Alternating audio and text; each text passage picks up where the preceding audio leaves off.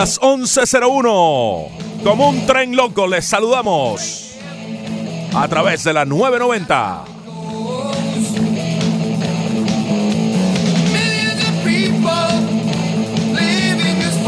Bienvenidos a Menú Deportivo. Iniciando semana, iniciando mes. Y luego de ese tren loco, de ese domingo frenético que fue el mercado de canjes, la apertura de la agencia libre en la NBA. Reciban el saludo cordial como cada encuentro aquí en el menú entre 11 y 1 de Broderick Serpa y Fernando Arreaza junto a Ricardo Montes de Oca y Leandro Soto. ¿Cómo va todo? Todo bien. Con energía, con entusiasmo. Con el Crazy Train de Ozzy Muy bien, Osbourne. muy contento.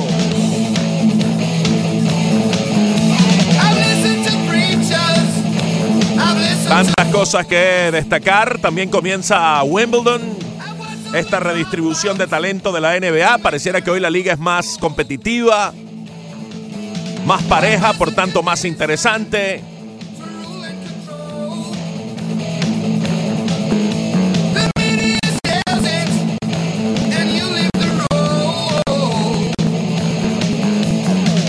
El juego de las estrellas va tomando forma. Los Miami Marlins le ganaron la serie a los Phillies. Tantas cosas interesantes que destacar. Tal vez dos horas no nos alcancen, Broderick. Seguro que sí. Qué sabrosos son los lunes porque hay tantas cosas que conversar acerca de deporte, mi querido Fernando. Es, tan, tan delicioso, tan divertido. Bueno, y esto, y este tren que se ha estado moviendo a una velocidad espeluznante. La ultimita, la ultimita, la ultimita que salió ya este, esta mañana es la de Wayne Ellington con los Knicks de Nueva York. Dos años, 16 millones de dólares para el tirador ex jugador del Miami Heat. Los pobres Knicks que se quedaron con Julius Randle y Wayne Ellington.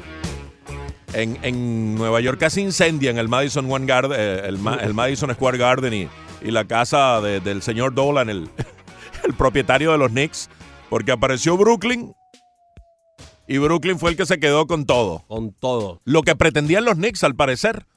No estuvieron dispuestos a darle el salario máximo, la, la cantidad de dinero, algunas dudas con, con la lesión de, de Kevin Durant. La lesión está ahí, la lesión es eso, la lesión no es más ni es menos. O te casas y apuestas o no. Bueno, decidieron que no, Brooklyn sí, y están incendiando el Madison Square Garden. Sí, señor, ha habido eh, serios, serios uh, movimientos por parte de- del equipo de Brooklyn que luciera como a, priori como el equipo ganador, ¿no? De esta, de esta, del primer día, ¿no? De, de negociaciones, bueno, metiéndose en los dos grandes nombres, ¿no? Kyrie Irving en principio todavía no está, lo de Kevin Durant todavía no es oficial, todavía no han salido los nomios, que es lo que lo, eh, donde uno tiene la certeza absoluta de, de la, de la oficialidad, pero sí, Wojnarowski ya dijo que, que- que había sido... Sí, El y él lo confirmó. Y él, lo- ah, sí, lo Kevin puso en su Durant lo de- confirmó, de, Instagram, ¿no? O sea que no Bien. hay, no hay dudas en que se casará con Brooklyn por este pacto de cuatro años y 164 millones de dólares. Además, adquirieron a DeAndre Jordan y de hecho Durant e Irving hicieron una especie de concesión en sus cifras, tanto Durant como Kyrie Irving, para dejar espacio y que llegara un centro de la dimensión de, de Jordan, que es un buen jugador defensivo, un- uno de los mejores centros defensivos de la NBA, a la vieja usanza. No es un tipo que lance de afuera ni marque triple, es ese centro específicamente defensivo para, digamos, diseñar un equipo que no va a ganar este año, porque Durán no va a estar, pero la próxima temporada, en, en una, en un escenario, en un mundo perfecto para Brooklyn, para los Nets, de un regreso en óptimas condiciones de Durán, pues sí, pues eh, van a ser ese equipo con, con legítimas aspiraciones de trascender hasta el final en la NBA. Y también ellos firmaron por cuatro años y 117 millones de dólares a, De- a DeAngelo Russell con la idea de traspasarlo inmediatamente, ¿no? Por ahora no se ha hecho el traspaso, pero ya la firma de DeAngelo Russell fue anunciada, cuatro años, 117 millones de dólares. Se supone que ya estaría ubicado DeAngelo Russell. Em, así que bueno, Sí, lo que llaman la figura del sign and trade. Sign and trade. que es la que se está utilizando para la llegada de Jimmy Butler acá a Miami. Miami estaba muy silencioso hasta que al final de la tarde, ya casi noche, apareció este movimiento mediante el cual Butler va a llegar a Miami. Se han caído al- algunos de los eh, planteamientos que había de Kelly Olynyk a Dallas.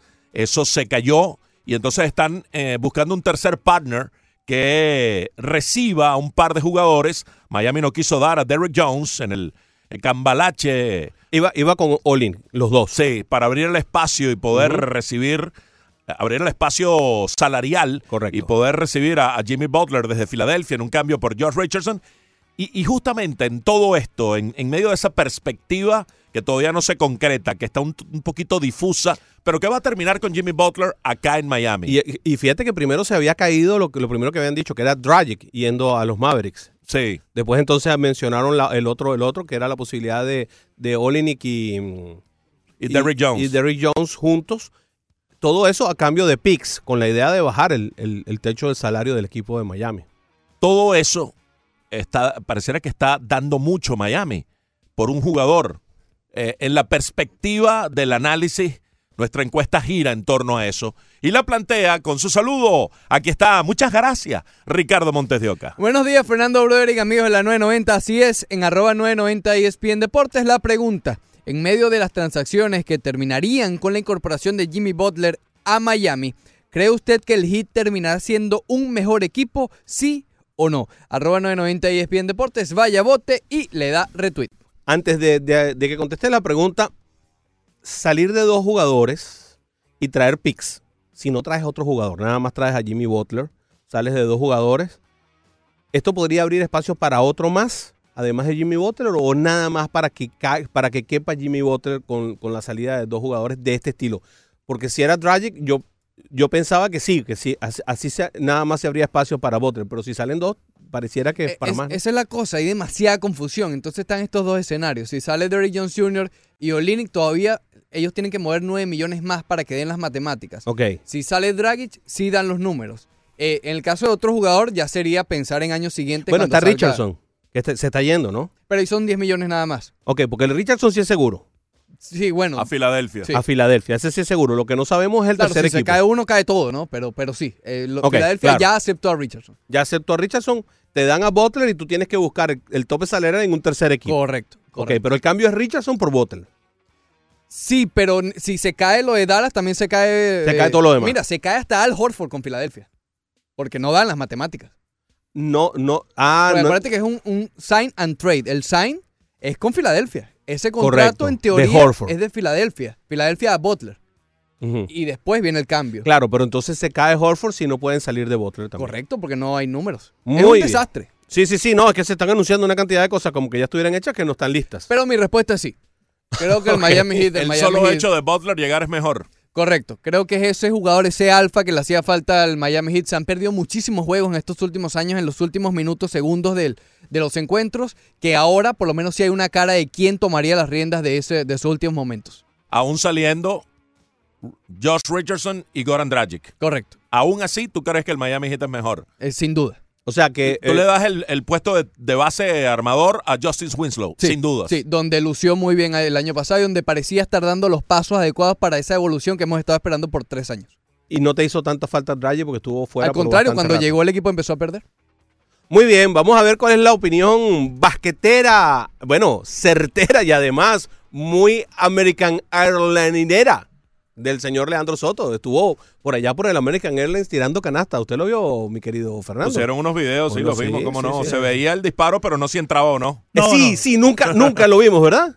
¿Qué tal, brother? ¿Y cómo, ¿Cómo está? está? Muy ¿Cómo buenos días. ¿Qué tal, Arriaza? ¿Cómo está usted? Buenos ¿Cómo días. estamos? No se preocupen que yo les, eh, les soy certero. Sí, eh, fue la pelota fue canasta. Así que no, no sé. Pero tu cara no parecía como eso. No, sí, sí, claro, cómo no. Claro, claro, cómo no. Eh, ¿Cómo está Arriaza? ¿Todo bien? ¿El fin de semana? bien, bien. espectacular, brother. ¿El fin de semana? Bien, espectacular. Yo creo que sí. Yo creo que el Miami Heat se hace un mejor equipo con Jimmy Butler y más si logran retener al núcleo, ¿no? A Winslow, si logran tener a Banga de Bayo, que eh, parece ser lo, lo que va a pasar con este cambio. Y también tenemos que esperar qué dice Mark Cuban, ¿no? Porque él fue el que dijo, eh, Goran Dragic no lo quiero y después dame a Derek Jones Jr. y dame también a Olenek y parece ser que ahí es donde Pat Riley y el equipo del Miami tuvo el, el tranque. Sí, con Derrick Jones parece que es la piedra de tranca, no con Olenek, con Kelly Olenek. Eh, yo tengo mis dudas porque, caramba, Josh Richardson es un jugador más joven que se ha comparado incluso en su evolución con Jimmy Butler y, e iba hacia, hacia eso, en esa dirección. Tal vez no iba a convertirse en un Jimmy Butler, que tampoco es una mega estrella en la NBA. Es un jugador destacado, Es, Con- es una estrella. y con ciertos problemas de conducta, donde ha llegado, ha tenido sus dificultades. Él quiere venir acá, es su objetivo, y bueno, eso también vale y eso también tiene un, un peso específico a la hora de asumir él el, el compromiso y la responsabilidad de jugar en Miami. Pero si tú tienes que dar a Goran Dragic, que hoy día sigue siendo un base armador muy bueno en la NBA, no de la parte de arriba, pero sí muy bueno, si vas a depositar toda la confianza en Winslow, que no estoy totalmente seguro de que pueda ser ese armador, base armador a tiempo completo, o si tienes que dar a Kelly Olynyk, ciertamente si dabas a Derrick Jones, que es un jugador de muy buen potencial, tal vez ya estaba cediendo demasiado. Yo no sé si en el balance definitivo termina siendo mejor el Miami Heat. Yo tengo mis dudas, tengo mis dudas en lo que se está planteando, en lo que se está cocinando y configurando, tengo mis dudas y voté no por esas dudas que tengo. Eh, hay que ver el producto final y el eh, eh, canje final que se dé. Y entonces lo, lo reevaluamos en ese momento. Pero ahora, con lo que se está cocinando y con lo que se está configurando, a mí me parece que la llegada de Butler no justifica todo lo que estás eh, entregando por aquí y por allá. Sí, em, yo puse que sí, porque entiendo que lo que se está buscando en ese canje, en ese tercer equipo, es enviar a dos para conseguir buenos picks. Por eso están buscando a los Mavericks de Dallas en específico. Y por eso la negociación se hizo con ellos, aunque se hicieron dos ofertas. Lo que andan buscando son buenos picks para tratar de bajar la nómina, quitarles un poco el peso específico. El año pasado, Goran Dragic tuvo varios problemas ah, de salud, no fue uno solo, tuvo varios. Primera vez en su carrera que tiene problemas es, de salud. Es la, es la primera vez en su carrera. Eh, el equipo funcionó bastante bien cuando no lo tenía. Yo creo que si lo vemos así, desde el punto de vista de que podemos conseguir uno o dos buenos picks, sobre todo si conseguimos un pick de primera ronda, yo saldría muy rápido de Dragic. Y creo que Richardson sí nos demostró algo, que le falta nervio y condiciones atléticas hacia el final de la temporada. Hacia el final de la temporada lo vimos cómo iba descendiendo. Yo, lo- yo, yo fui un gran defensor de Richardson durante toda la temporada, pero al final de la temporada, hay que ser claro, se desinfló eh, el, el alero tirador del equipo de los, de- del Heat. Así que, vaya, con cierta reticencia, porque todavía no sabemos cuál va a ser el cambio realmente, si es que lo hay, yo diría que sí, en principio si fuera Dragic. Ahora, si es Derrick Jones Jr. y Olenek, vaya, me tendría que dar dos picks buenos de primera ronda. Entonces, para que eso valga la pena, para bajar los salarios, con la idea de que bajen los salarios de manera tal que yo pueda tener algún, algún margen, porque es que ahora mismo el Miami Heat pareciera que no tiene margen y se va a tener que quedar exactamente con el mismo equipo. No hay ningún tipo de margen. El caso es que con Butler tendría a Butler, a Winslow, a Waiters, a DeVallo y Whiteside. Con uh, Johnson, con Tyler Hero, el, el jugador adquirido en el draft. sí. Básicamente ese sería el núcleo, la estructura fundamental del Miami Heat, mirándolo con el cambio concretado y Butler siendo parte del club. Mencionaste a Jones, ¿verdad? A Derrick Jones Jr. Sí, Derrick Jones. Sí. Y tiene que salir, tiene que salir de, de- de Jack Jones, ¿no? Eh, eh, James Jones. James Johnson. James Johnson. Tiene que salir de él y tienen que salir también, bueno, creo yo que de Waiters, ¿no? Para tratar de seguir bajando los nomios.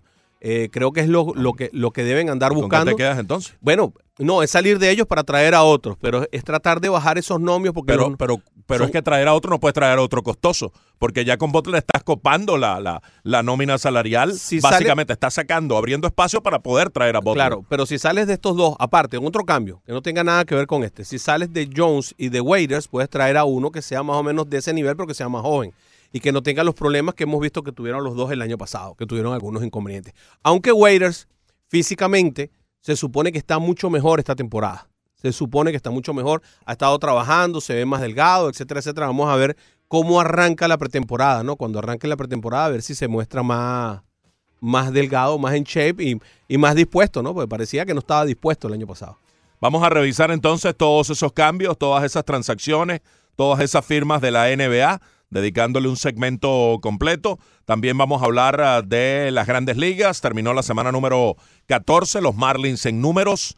Los Marlins que tuvieron una semana de 2 y 4, la número 14 negativa, pero le ganaron la serie de fin de semana a los Phillies de Filadelfia. El problema fue la barrida sufrida previamente ante los Nacionales de Washington. Sí, señor, también vamos a estar hablando acerca de esta serie de dos partidos entre Yankees y Medias Rojas en Londres, en donde se anotaron la bicoca de 50 carreras en dos encuentros y también entraron más de 116 mil personas en, esa, en esos dos partidos, Fernando. Vamos a ver esos numeritos en detalle de lo que fue la serie en Londres. Gran día para los cubanos ayer. Atención, gran día para, para los jugadores cubanos en, las mayores ayer. Moncada, Abreu, eh, Soler, eh, Díaz, eh, Jordan Álvarez. Vaya, vamos a, reseñar un poco lo que fue el, el domingo estelar de jugadores cubanos.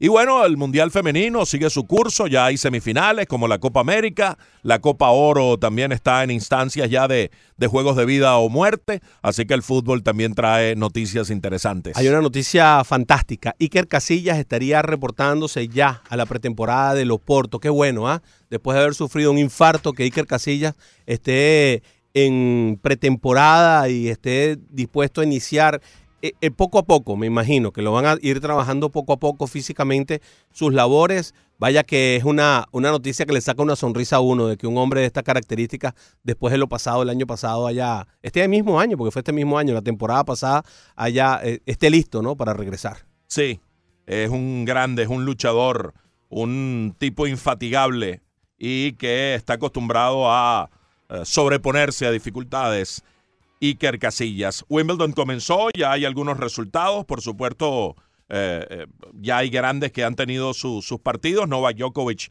resolvió su juego de primera ronda con un poquito más de dificultades de las que tal vez hubiera deseado. Y es que se le puso enfrente un veterano de esos que te pelea cada punto, como el alemán Philip Kohlschreiber. A ver qué resulta de este Wimbledon 2019 en el que el favorito es el número uno Djokovic, pero obviamente en grama Roger Federer siempre tiene mm, una palabra que decir. Hablando de favoritos, se cayeron los favoritos en la carrera del Gran Premio de Austria, de la Fórmula 1. Termina ganando Max Verstappen. Eh, primera, primera vez que no gana un Mercedes este año. Es la novena carrera y es la primera vez que no gana un Mercedes Renault. Que no gana un Mercedes este año. Vaya que, que le ha sido difícil a los demás equipos hacerlo me gusta porque fue Red Bull, no fue Ferrari, la que le rompió a, Mercedes la seguidilla. Eso quiere decir que pareciera que hay otro carro en, la contienda, que no es nada más una, una, carrera de uno contra, o sea, de tigre contra burro amarrado y los demás. No, me parece que hay otro carro que también puede competir. Extraordinaria la carrera de Verstappen, que arrancó segundo, pero después andaba séptimo y terminó ganando la carrera a dos vueltas al final. Ya es el sexto gran premio para Verstappen a los 21 años se meten listas importantes entre los que han logrado esa cantidad de triunfos a esa edad y qué bueno, no por Verstappen solamente, sino por el espectáculo, por la competencia, que gane alguien distinto, que haya variedad y que no sea una dictadura de una sola eh, escudería, de un solo piloto, que realmente pone monótono y fastidioso el evento. Pero mucho, mucho, mucho. Qué bueno que pasó. Y no, y la, carrera fue muy buena, porque además Verstappen, como venía del séptimo puesto, vino pasando carros, hubo mucha emoción en esa, en esa última pasada que le hace Verstappen a Leclerc, que es otro muchachito de 21 años también. Eh, hubo un tope.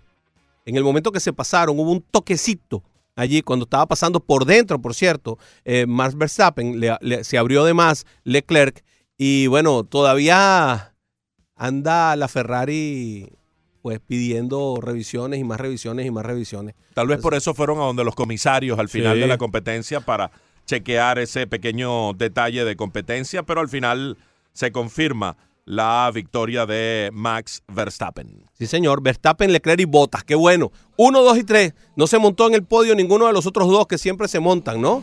Ni, ni Vettel ni Hamilton.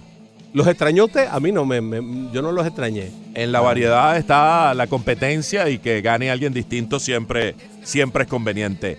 El Crazy Train de hoy lunes aquí en la 990, Menú Deportivo.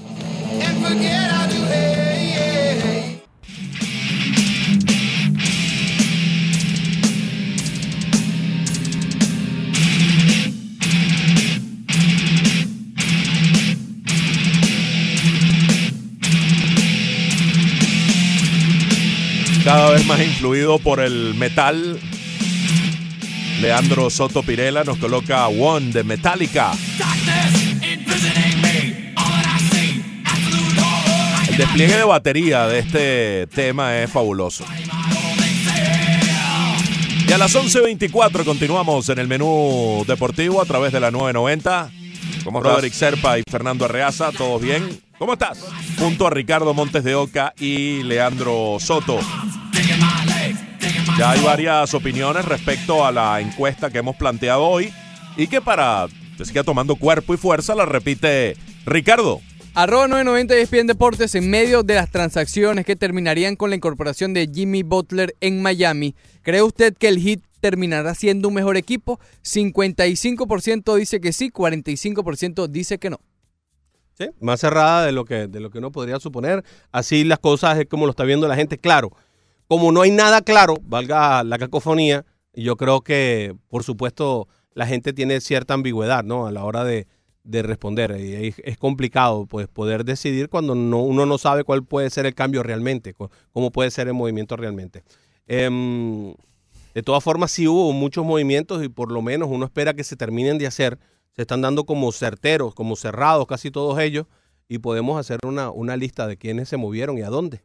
Así es, vamos a, a hacerlo. Antes, José Antonio Mora dice, mejor sí, pero veo muchos equipos por encima de ellos. Ojo, solo incluyendo la conferencia este. Necesitan más que Butler si, si desean aspirar a algo adicional, dice José Antonio Mora. David Hernández, como siempre, dándonos los buenos días. Muchas gracias, David, por estar siempre atento a nosotros y gracias por la foto. Una tremenda foto de del streaming. Sí, señor. También uh, Celso Núñez, respondiendo a la encuesta, dice: Saludos. Me parece que sí sería buen negocio dependiendo de lo que se quede en nómina en, en el hit. Y comparto con Arreaza de desalojar un equipo por solo un jugador. Me da incertidumbre con signos de, de admiración. Feliz lunes también para ti, Celso. Feliz lunes, Celso, claro que sí. Eh, bueno, vamos a, vamos a seguir esperando a ver que, que, ustedes sigan votando, a ver si esta se dirime un poco más, ¿no? 55-45 no nos, no nos dice eh, realmente tanto como nosotros quisiéramos. Varios movimientos, eh, Boyan, Boyan Bojanovic y Ed Davis. Bojanovic se fue por cuatro años y 73 millones a el equipo de los Jazz de Utah, igual que Ed Davis firmó con, por dos años 10 millones, también con el equipo de la montaña, el Jazz. Sí, y lo que habríamos, lo que comentábamos de, los movimientos de, de, los Nets de Brooklyn con Kevin Durant, cuatro años 164 es lo que se dice. Hay que ver, a este señor hay que montarle una estatua a Wojnarowski. ¿Qué cantidad, qué, qué nivel de información generó ese señor ayer? Sí. ¿Qué tipo tan enterado? Es el gurú de la NBA. Qué bárbaro el señor uh, Wojnarowski era ver su Twitter y cada 30 segundos había una información nueva, información adicional. El programa que estaban haciendo en, en ESPN, que lo vi completico, Jump, uh -huh. eh, era res, eh, reseñando toda la información de la cual los nutría el señor Wojnarowski. Exactamente igual era lo que estaba pasando con, con, las páginas de, de, Fantasy, como Roto World, por ejemplo. Lo que estaba haciendo era reseñando a Wojnarowski y diciendo, Adrián Wojnarowski en Twitter, por cierto, acaba de salir que Michael Carter Williams ha acordado por un año, no se sabe por cuánto, para regresar con el Orlando Magic. Ese, tu, ese fue otro equipo que tuvo buen movimiento, ¿eh? Alguna vez novato del año, pero que caramba, en el camino se perdió Michael Carter Williams. Entonces, Brooklyn, Durán, cuatro años, 164 según Wojnarowski. Kyrie Irving, eh, cuatro años por 141 Brooklyn. De Andrew Jordan también para, para Brooklyn. Y también está eh, Gary Temple, este jugador que va a ser un, un complemento interesante, eh, que le dará minutos de descanso a Irving y y es un jugador de esos de rol que puede ayudar bastante. Decía yo que el Magic también se movió bastante. Eh, contrataron al Farouk Aminu, tres, millones, tres años por 29 millones de dólares. Nikola Vucevic por cuatro años, 100 millones de dólares. Y Terren Ross, cuatro años, 54 millones de dólares. Ya acabamos de escuchar que Michael Carter Williams aún no se ha dado a conocer cuál es el deal, pero Adrian Wojnarowski en su cuenta de Twitter dice que es por un año. Sí. Eh, está este caso de Tobias Harris, en Filadelfia, cinco años, 180 millones. Y este llama la atención porque es el contrato más grande en la historia para un jugador que nunca ha estado en el juego de las estrellas, Tobias Harris. Pero bueno, entiende el equipo de Filadelfia, los Sixers, que ahora va a tener un eh, esquema más favorable para que siga creciendo en su juego junto a Joel Embiid, junto a Ben Simmons, junto a Al Horford, que se supone va a llegar a este equipo de Filadelfia en medio de, de- del sign and trade y todo esto. eh, el caso de Josh Richardson y Tobias Harris. Ese es un quinteto sólido, de manera que haciendo movimientos en distintas bandas y con diversos equipos, Filadelfia me parece que con Brooklyn también se está fortaleciendo bastante.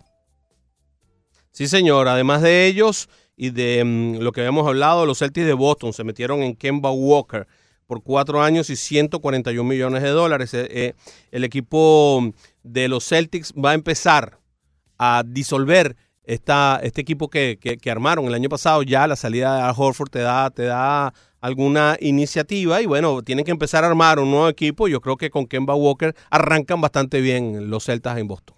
Sí, bueno, se quedan con lo que tenían con los muchachos que habían firmado previamente, que habían tomado en, draft y prefieren a Kemba Walker que a Kyrie Irving. Esa es la apuesta clara, ¿no?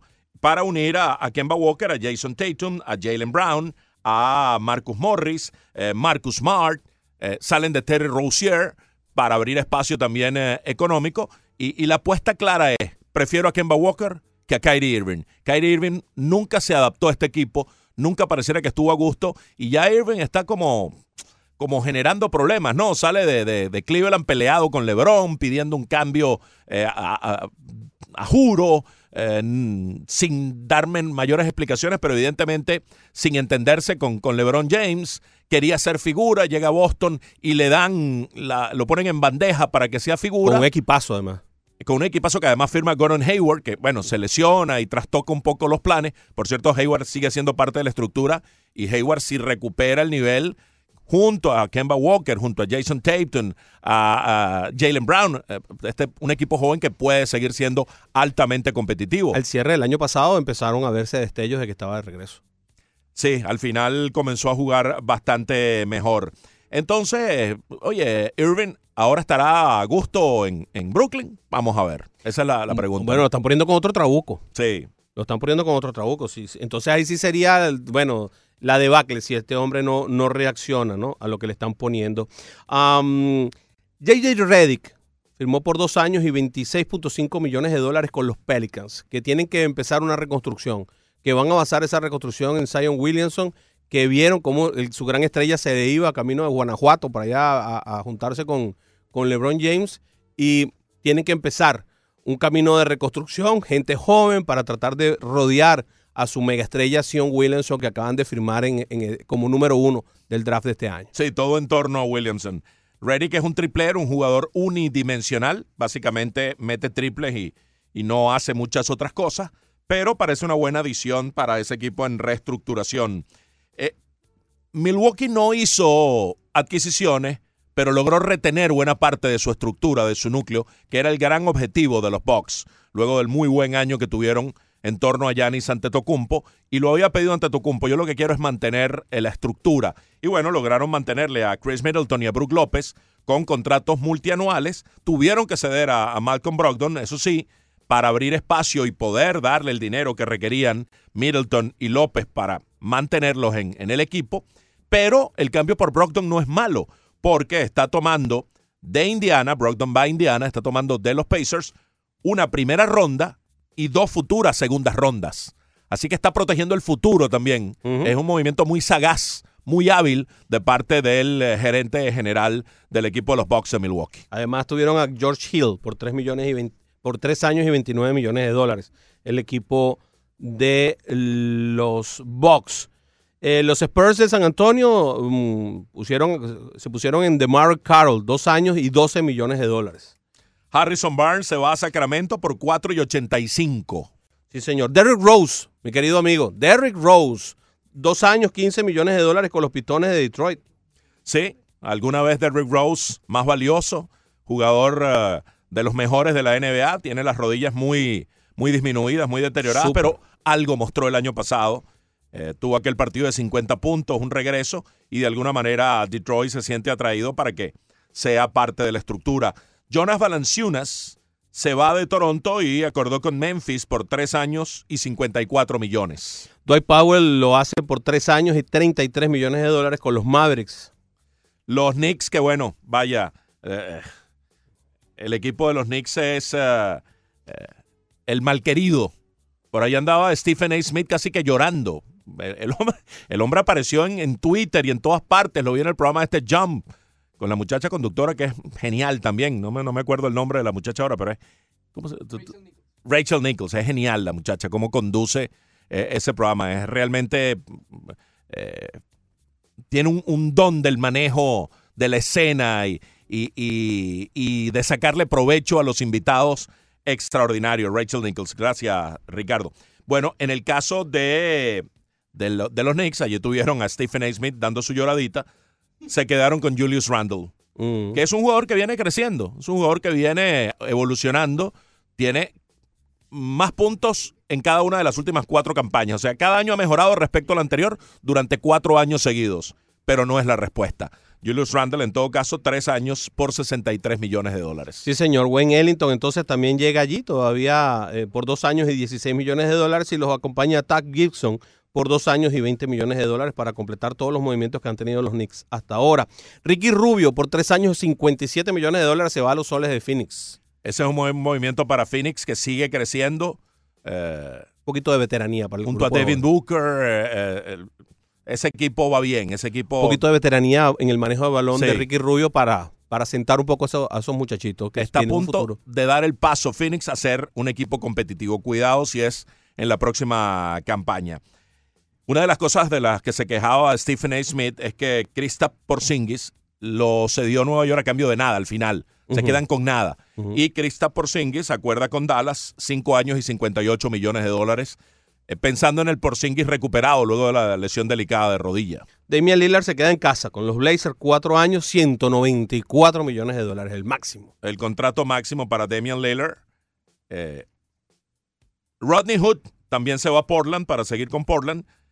Dos eh, años por 16 millones. Terry Rozier lo hace por tres años, 58 millones con los Hornets de Charlotte. Harrison Barnes, ah, ese ya lo dije. Harrison Barnes a Sacramento por 4 y Sí, 85. sí. Bueno, otro de Sacramento es Trevor Ariza, un veterano de esos que sigue ayudando. Dos años y 25 millones. En su momento era uno de los, de los tipos más rudos que había en, en el baloncesto. Y Thomas Bryan lo hace por tres años, 25 millones de dólares con los Wizards de Washington. Esos son los nombres más importantes, los más relevantes de todo este eh, cúmulo de, de movimientos. Vaya, que fue un domingo frenético Sí, el de hombre. ayer en la NBA. Yo no recuerdo. un- Es que esta es una agencia libre realmente especial, realmente distinta, que puede marcar un antes y un después en varios años, en, en al menos una década en la NBA. Entonces era muy importante porque siente eh, Stephen A. Smith y siente mucha gente que, que sigue a los Knicks de Nueva York, que tienen tantos años mal, que era el momento de dar un golpe sobre la mesa para enderezar el rumbo de la franquicia y perdieron la oportunidad. Y la perdieron en forma grande. Todavía no se sabe qué va a pasar con Kawhi Leonard, ¿no? Que es el, vaya, probablemente el más cotizado porque además está saludable. Y se nombra mucho a los Lakers. Se nombra a los Lakers, se por nombra cierto, a no los ha- Clippers también. No ha firmado a nadie los Lakers. A lo mejor están esperando por, por el premio gordo. Eso puede, traer, eso puede ser medio inconveniente, ¿no? Sí, hay que ver qué termina por pasar, pero fue una agencia libre que se despegó ayer y de qué manera generando tantas noticias. Nos faltó un nombre importante, Clay Thompson. Ah, bueno, sí que se Uf. queda con los Warriors de Golden State. Allí sí apostaron los Warriors a la recuperación de, de Clay Thompson para más o menos mantener eh, la estructura que los llevó a tanto éxito. Esa estructura que comenzó ganando con Thompson y con Curry. Y, por supuesto, Damon, Draymond Green. 190 millones de dólares por cinco años, el máximo contrato para Clay Thompson. Yo te quiero hacer una pregunta antes de pasar con Rodolfo. Chico, yo sigo, sigo sin entender. Me parece demasiado costoso eh, KD pagarle 30 millones por un año en el que no va a estar. ¿No te parece a ti que, que- eso, eso es- es- está fuera de contexto? Eh, contratar a un hombre que no va a estar durante todo un año para, para ver, bueno, vamos a ver qué tan largo es el contrato, todavía no ha salido, pero vaya, si fuera un contrato de cinco años, estás pagando cinco años por cuatro. Sí, es un riesgo. No deja de ser un riesgo para Brooklyn, pero ellos sienten que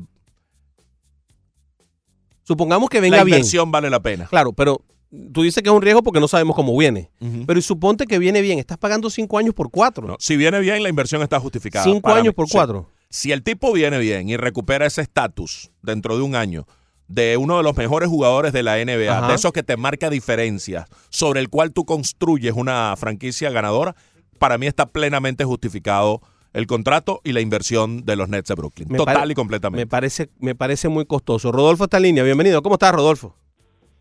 Muchachos, muy buenos días. Un placer, brother y Fernando, y a los demás muchachos que están ustedes con ustedes ahí, y los Saludos. cuales saben mucho del, del tema que yo, yo quiero eh, tocar. Yo quiero tocar al Miami Heat y lo quiero tocar puramente desde la parte deportiva. Yo no sé de negocios, de contratos y, y de posibilidades, cosas que se pueden y no se pueden. Yo, deportivamente, hay un jugador de que ahora mismo no saliera, que se llama Goran Dragic. Hay dos jugadores en ese equipo que yo, pero a gritos, pediría que se lo lleven y nadie se lo quiere llevar y se ha hecho muy difícil salir de ellos y no es por gusto. Se llaman Hassan Whiteside y Dion Waiter. Mm. Eh, esos dos jugadores son complicados y no te dan en realidad lo que la fama que tienen. Tienen una fama eh, media rara de esas que, que son muy buenos en el caso de Hassan Whiteside, pero todo es cuando ellos quieren jugar o cuando vienen con el deseo de jugar. Ahora, esta es mi pregunta. ¿Hay alguna forma de hacer algún paquete con Whiteside, Wader y Olini para cambiarlo por un jugador, digamos, como Bill, el de Washington, o por otro buen jugador, aunque sea uno solamente, que pueda, digamos, eh, darle un poco de cobertura en el centro a Van de Bayo. Mm. Eh, eso es lo que a mí me, me encantaría en este equipo, eh, porque realmente salir de Goran Dragic yo no creo que es correcto. Yo sé que ellos quieren salir porque ellos están contando con que Winslow va a cubrir ese puesto, pero yo no estoy seguro de que Winslow va a cubrir ese puesto. Y ya salimos de Richardson, que a mí me cae súper bien, pero le deseo lo mejor donde quiera que vaya, porque se le dieron todas las oportunidades aquí y nunca demostró más allá de, de, de lo que él es. Él es un jugador común y corriente de esta liga. Butler está bien, pero no es un superestrella. Es un buen jugador que puede ayudar y sacar la cara por este equipo, pero por eso yo no me yo no yo no me, me dejaría libre a Goran Dragic, porque con Butler pueden pasar muchas cosas.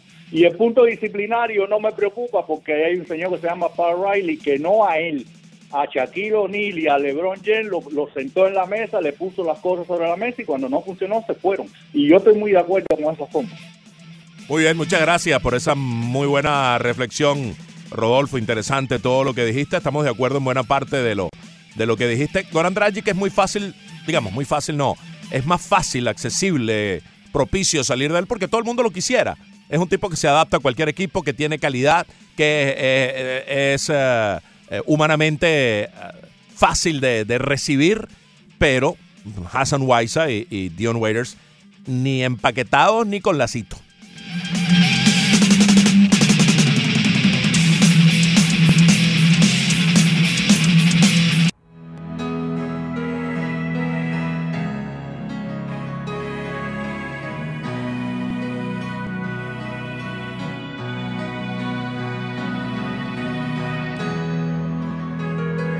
Once y 46 nos coloca para iniciar este segmento del programa November Rain de Guns N' Roses. Leandro Soto Pirela. Y seguimos avanzando en esta mañana tarde a través de la 990 ESPN Deportes. Broderick Serpa y Fernando Arreaza junto a Ricardo Montes de Oca y Leandro Soto.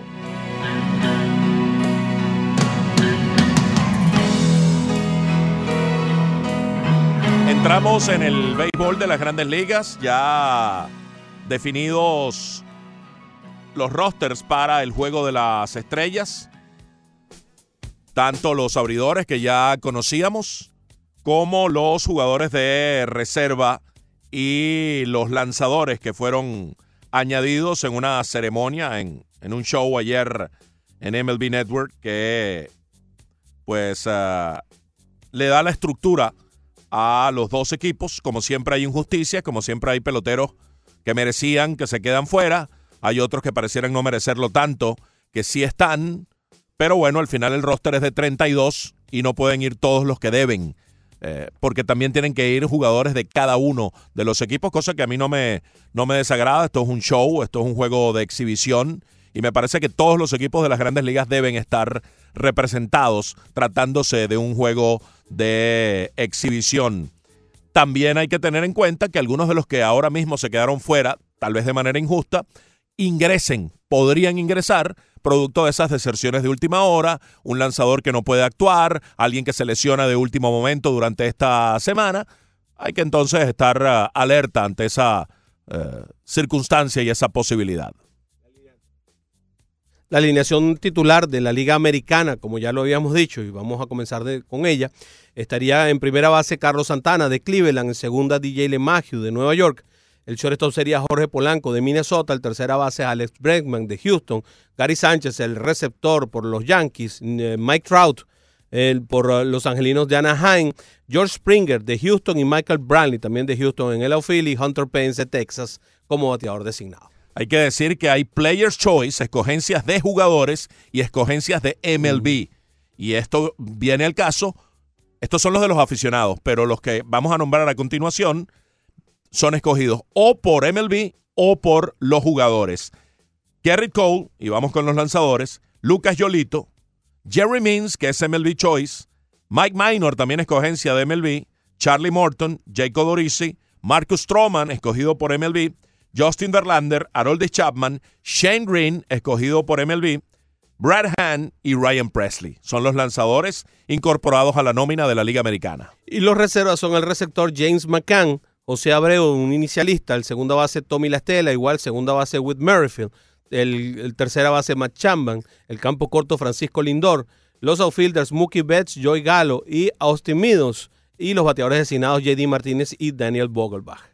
Los escogidos por MLB en estos casos son Daniel Vogelbach y uh, Whit Merrifield. Son los dos escogidos por MLB. Sí, cuando, la, cuando decimos que son escogidos por MLB es para cumplir con la cuota esa de los de los equipos, ¿no? Sí, de complementar uh, esa, esa figura. La Liga Nacional, los abridores que ya mencionábamos la semana pasada, Wilson Contreras en la receptoría, Freddie Freeman en primera, Ketel Marte en segunda, Nolan Arenado en tercera, Javier Báez en el campo corto, Ronald Acuña en el campo en, en los jardines, junto a Corey Bellinger y Christian Yelich. Los lanzadores son uh, Sandy Alcántara, el de Miami, Walker Bueller, eh, Luis Castillo, Jacob DeGrom, Zach Greinke, Josh Hader, Clayton Kershaw, Hyun Ryu, Max Scherzer, Will Smith, Mike Soroka y Kirby Yates, el, el, el, mejor cerrador de las mayores, Kirby Yates.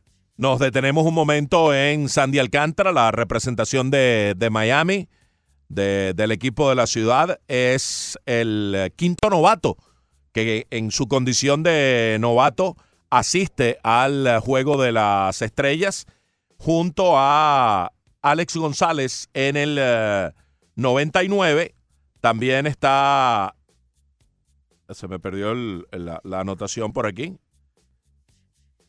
Ah, bueno. Ah, no, no, no fue Luis Castillo a un juego de estrellas como novato. No, no, eh, se nos traspapeló. La, sí, se nos traspapeló. A ver, memoria. Alex González, Dontrell Willis, Joseito Fernández, que había sido el último, y me faltan otros dos. Vaya. Muy bien. Mientras mmm, buscamos allí con calma, vamos a ver quiénes son los reservas y tenemos a los receptores. Yasmani Grandal y JT Real Muto de Milwaukee y Filadelfia respectivamente, los inicianistas Pete Alonso y Josh Bell de Nueva York y de Pittsburgh, Mike Mustacas eh, en segunda base, que, que, que, raro me resulta a mí pensar en Mustacas como segunda base, Chris Bryan y Anthony Rendón en tercera, Paul DeJong y Trevor Story como campos cortos, Daniel, eh, Charlie Blackmon, David Dahl y Jeff McNeil como fielder. Aquí, por supuesto, hay más jugadores de posición en las diferentes posiciones porque no hay bateadores designados como Las, tal, aunque va a haber que poner a alguien de bateador designado. Las escogencias de MLB aquí fueron Paul DeJong, Chris Bryan y Yasmani Grandal. Si es culebra me pica, lo tenía enfrente en la, en la hoja, en mis narices de las notas de los Marlins para hoy. Los novatos convocados, y Sandy Alcántara es el quinto. Alex González, como les decía, en el 99, Dontrell Willis en 2003, Dan Ogla en 2006 y José Fernández en 2013. De ellos, pues eh, resultaron novatos del año Fernández Willis, ¿no? Sí, señor. Sí, señor. Y mm, bueno, dentro del fin de semana de las estrellas está la parte que más me gusta, Fernando, que es el Home Run Derby. Yo no sé, yo no sé a ti, pero yo no veo juego de estrellas, yo veo el Home Run Derby. Yo le presto mucha atención al Home Run Derby, me gusta mucho el show, el espectáculo, la, di- la dinámica que ha tomado con el nuevo formato. Y el juego de estrellas me gusta cubrirlo, me gusta ir y estar allá. Si es por televisión, lo veo, lo sigo un rato, pero tampoco es que eh, lo veo como un juego normal eh, que tengo la disposición de ir y sentarme y verlo completo. No, no, ir a un juego de estrellas, para que ustedes más o menos te entiendan, uno como periodista, uno se siente en el juego de estrellas como, como un muchachito frente a una confitería, ¿no? Están todos los dulces ahí, todos juntos en el mismo sitio, en el mismo momento, y además hay como una disposición hacia la prensa bastante importante, ¿no? Todos están como, como bien abiertos a la prensa, entonces tienes como, como que, bueno, los tienes a todos, a todas las grandes estrellas ahí, como para ti, eso es realmente una de las cosas más deliciosas que tiene estar en, ese fin de semana de las estrellas que están tan entretenidos. De ocho, ya hay seis nombres de los que van a, estar en el, en el Home Run Derby. Normalmente no están repitiendo muchos, ¿no? Eh, no, estamos viendo eh, esos grandes nombres repetidos.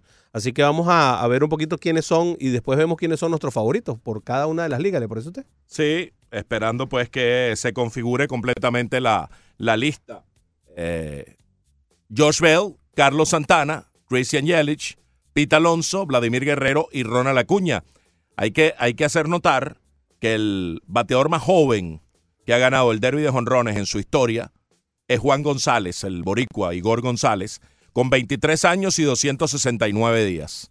Quiere decir que si lo ganan Vladimir Guerrero, que es el más joven en participar en la historia, sí. y Ronald Acuña, que tiene 21 años, se convertirían en los más jóvenes. Pete Alonso, si está en los 24, es un novato que no ha llegado tan, tan temprano a las grandes ligas. Muy bien, vamos a ver cuál es el favorito de cada uno de nosotros. Vamos a preguntarle primero al señor Ricardo Montes de Oca, Peter Alonso, Christian Yelich, Carlos Santana, Josh Bell, Vladimir Guerrero Jr. o Ronald Acuna- Acuña Jr. ¿Cuál es su favorito? Me inclino por Pete Alonso. Por Pete Alonso. Sí, me gusta Pete Alonso. Le gusta Pete Alonso. Vamos a ver qué, qué dice Leandro. A ver, Leandro, ¿qué opina usted? Yo me voy con Christian Yelich. Ah, se va con Yelich. Sí, sí. Yo creo que en O esa sea, era, competencia... era imposible que, que- que Ricardo dijera Christian Yelich. Casi imposible. ¿no? nunca digas nunca, bro. Ok, ok. Eh, yo creo que en, que en este tipo de competencias, y más desde que se implementó el nuevo formato del Home Run Derby, no es quien tenga más fuerza, sino el que pueda durar más tiempo sin cansarse conectando cuadrangulares. Y dentro de los swings que comentamos, el que menos esfuerzo eh, lleva para sacar la pelota es el de Christian Yelich, y por ende me voy con él. Muy bien argumentado, mi querido Leandro, caramba. Qué buena, qué buena su respuesta. No- estemos de acuerdo o no, es muy buena su respuesta. Sí, el caso de- del derby de jonrones es una práctica de bateo extenuante en la que estás procurando dar jonrones. Y entonces asumirlo con, con la calma, saber pedir el tiempo en el momento adecuado, en el momento justo, no hacer swing a todos los picheos, por más que, que luzca eh, imperativo hacer el swing, pues te lleva a probablemente obtener un mejor resultado. Yo me voy a ir con la irreverencia o con, con el poder de, los, de dos de los nuestros. Ojalá gane uno de los dos, o Vladimir Guerrero o Ronald Acuña. Ciertamente su inexperiencia puede pasarle factura. Son muchachos jóvenes que van a ir con tal vez demasiado... Enjundia. eh, eh, eh, con- con- A partir la bola en dos. Sí, a, devorarse el mundo y eso podría más bien convertirse en algo en contra. Pero voy a apostar a ellos. Que gane cualquiera de los dos, esperando a los otros dos para dar la respuesta final cuando, cuando se incorporen los dos nombres finales, porque no me gusta dar un, un- un fijo cuando todavía faltan dos nombres. Y si aquí se pone Joey Galo o, o se pone eh, Aaron Judge a última hora, bueno, puede cambiar, puede cambiar el decorador. Joey Galo es capaz de matar a alguien en una cosa de esa. Qué, qué, qué barbaridad los swings de Joey Galo. Em, bueno, yo me quedo con Pete Alonso por, por el poder monstruoso que tiene el primera base de los Mets de Nueva York. Yo creo que hace muy, hace muy, ¿cómo se llama? Necesita hacer muy poco para conectar unos honrones dantescos, además. Y yo creo que este es el que va a ser, bueno, ¿no? Y además Michael Jackson, que podría también estar dentro de la, dentro de la contienda, fue lo que nos... por- tú sabes que, tú sabes que Michael Jackson es el único tipo en el mundo que ha hecho dinero caminando para atrás. Ah, no, ah, Ricardo. No, mejor nos vamos. Nos vamos. Ok.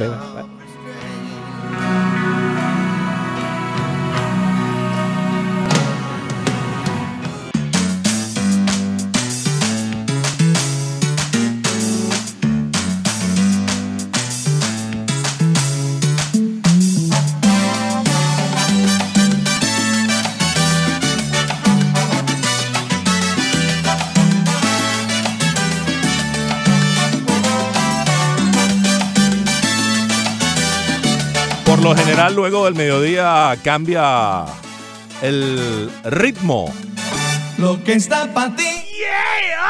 Nadie te lo quita. Lo Y a partir de las 12 nos coloca Leandro Soto a Willy Chirinos, lo que está para ti. Así mismo es, con entusiasmo y con energía pasamos a la segunda hora del programa. En este primero de julio comienza el segundo semestre del año, que rápido se está yendo 2019.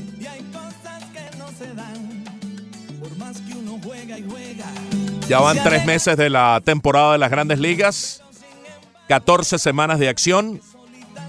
Y es interesante revisar, como siempre lo hacemos todos los lunes, Broderick, a los Marlins en la semana. Lo que fue la actuación individual de cada uno de los miembros del equipo. Y pues desde el punto de vista colectivo, la semana fue de dos ganados y cuatro perdidos, después de una semana de cinco y dos. Como siempre repetimos todas las semanas. 2 y 2 la primera, 1 y 5 las dos siguientes, 2 y 4, semanas 4 y 5, 1 y 4 la sexta, 1 y 5 la séptima, 3 y 2 la octava, que fue la primera semana sobre positivo, sobre 500, 3 y 3 la novena, 5 y 2 la décima, 2 y 4 las siguientes, semanas 11 y 12, 5 y 2 la número 13, la décima y la décima tercera han sido las mejores semanas de los Marlins y esta que viene de 2 y 4, que comenzó con barrida, sufriendo una barrida ante los Nacionales de Washington y terminó con eh, una victoria en la serie 2 a 1 ante los Phillies de Filadelfia. Sí, señor. Y los peces eh, durante mm, este periodo que ha transcurrido hasta hoy ya salieron del último lugar en carreras anotadas, que siempre lo hemos estado viendo, y le han sacado una diferencia más o menos importante de 25 carreras a los Tigres de Detroit, que en este momento son los que ocupan el último lugar con 274 carreras fabricadas. Los Marlins tienen 299 ocupando el puesto 29 en las grandes ligas. Eso porque hemos ido chequeando a ver cómo le va al equipo de los peces semana tras semana. Ayer, Broderick, el, el juego significaba terminar junio con saldo positivo. No pudo ser. Ayer los Marlins perdieron ante los Phillies. Ese partido en el cual, pues, eh, fue bastante accidentado para, para Jorge Alfaro, el receptor. Hasta una bofetada recibió de Sí, sí, Jim hombre. Segura. Le partieron la nariz al pobre hombre. Pareciera que fue accidental, pero la derrota marca que junio eh, finalizó con 13 y 14. Pudo haber sido 14 y 13, pero terminó con 13 y 14. De todas maneras, es un avance respecto a mayo. En mayo los Marlins jugaron para 11 y 15. En eh, abril 6 y 16. Marzo, que fue aquel pedacito de marzo, aquella serie contra los Rockies de Colorado, en la cual dividió el equipo de Miami eh, en una serie en casa de cuatro juegos, 2 y 2. Pero fíjate, 6 y 19, 11 y 15, 13 y 14, hay una progresión, hay una evolución eh, hacia lo positivo. Y el equipo en general, eh, su picheo anda en el puesto 13 de las mayores, con 4.39 de efectividad. Eh, el equipo ha estado trabajando mejor, ha venido subiendo, estaba hace dos semanas, estaba en el puesto 16, la semana pasada andaba por el puesto 15, ya va por el puesto 13. Esto es en general todo el staff de lanzadores del equipo de los PC y por ahí comenzamos a ver nuestro chequeo. Y Nick Anderson trabajó en tres partidos eh, durante esta semana, tres innings lanzados, un par de hits recibidos, no recibió carreras, ponchó a cuatro en su labor. Austin Bryce, que está recibiendo confianza del par- de parte del manager Don Mattingly, cada vez lo está utilizando más en situaciones de apremio. Le cumplió en tres salidas, dos, dos tercios, no se le envasó a nadie y ponchó a dos Austin Bryce. Arlene García tuvo una de las victorias de esta semana, en donde en total el picheo se, se anotó dos, tres eh, juegos eh, lanzados, tres innings eh, de tres hits, no recibió carreras tampoco, par de ponches propinados. Y si nos vamos hasta Sergio Romo, que es otro de los relevistas de los peces, pues entre ellos no permitieron ninguna carrera limpia en más de 10 innings, porque Romo sí admitió una, pero fue sucia, con dos hits en dos dos tercios, dos ponches, ningún boleto, y salvó la única ocasión que se le presentó. Sí, señor. Eh, Hernández, el lanzador venezolano, tuvo una- también una victoria, 3-18, su efectividad en el periodo, lanzó un partido, fue iniciando los cinco innings dos tercios, en- recibió tres hits, par de carreras limpias, un cuadrangular, par de boletos propinados, pero dio siete ponches. Fue la primera victoria como abridor para Eliezer Hernández con ese trabajo que reseñas. Adam Conley tuvo un relevo largo muy bueno de tres innings, pero otro en el cual aceptó castigo. En total, dos salidas, cinco innings de cuatro hits, dos carreras, ocho ponches, un jonrón. De los ocho ponches, siete fueron en aquel relevo que menciono de tres episodios para el zurdo, que es o muy dominante o muy castigado. Lamentablemente, la balanza se inclina hacia el castigo. Zach Galen tuvo una buena labor a pesar de que se llevó la derrota. Eh, lanzó en un partido cinco innings eh, de cuatro hits, le hicieron tres carreras, aunque mientras él estaba en la lomita solamente le habían anotado una, dejó hombres en las almohadillas y fueron y anotaron dos de esas carreras. Eh, dos boletos y ocho ponches para él.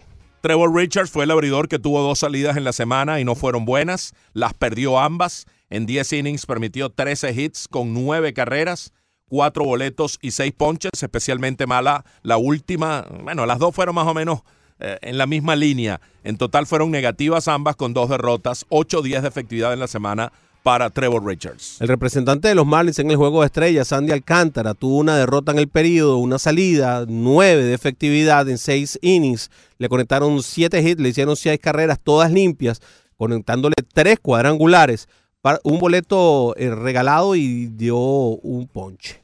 José Quijada, el zurdo venezolano, en dos salidas, tres hits, dos carreras, un boleto, tres eh, ponches, le dieron un cuadrangular, no tuvo ninguna decisión ni tampoco situación de salvado.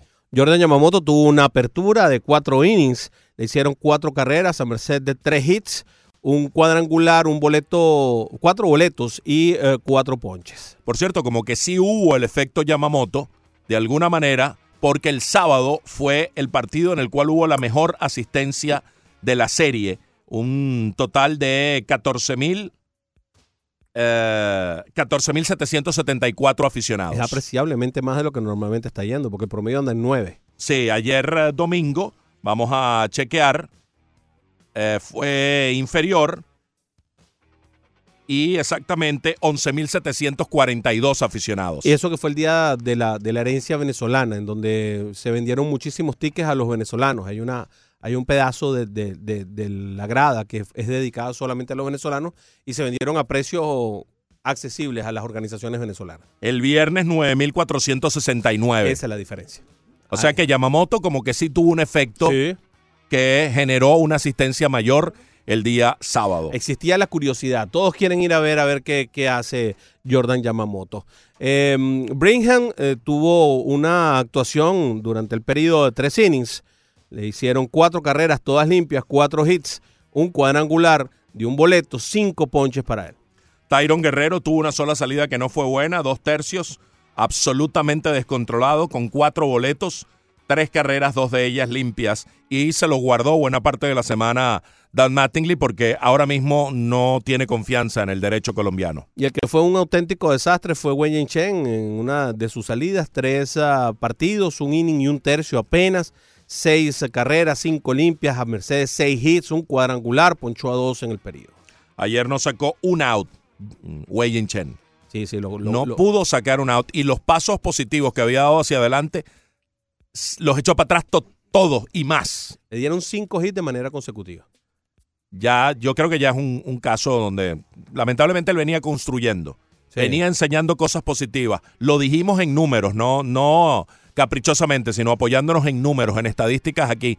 Pero ya las dos últimas salidas, y especialmente esta de ayer, un desastre. Yo no sé, yo no sé qué van a, qué van a hacer con él, porque tragarse el, el- el dineral que se le debe es rudo, es un, es un trago muy amargo para esta franquicia que no produce tanto dinero, pero yo creo que te está haciendo daño por todas partes. Es, demasiado el daño que te está haciendo. Son muchas vías en las cuales Weye Chen te está haciendo daño. Yo creo que, ya es necesario que se tomen acciones y yo creo que lo mejor es dejarlo libre. Yo creo que ya llega el punto en que no, no existe otra, pues.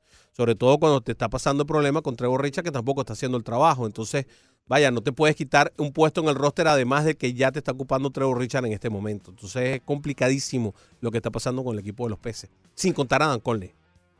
Pasamos a la ofensiva entonces. Eh, Yadiel Rivera en pocos turnos fue el de mejor promedio, aunque solo cinco turnos.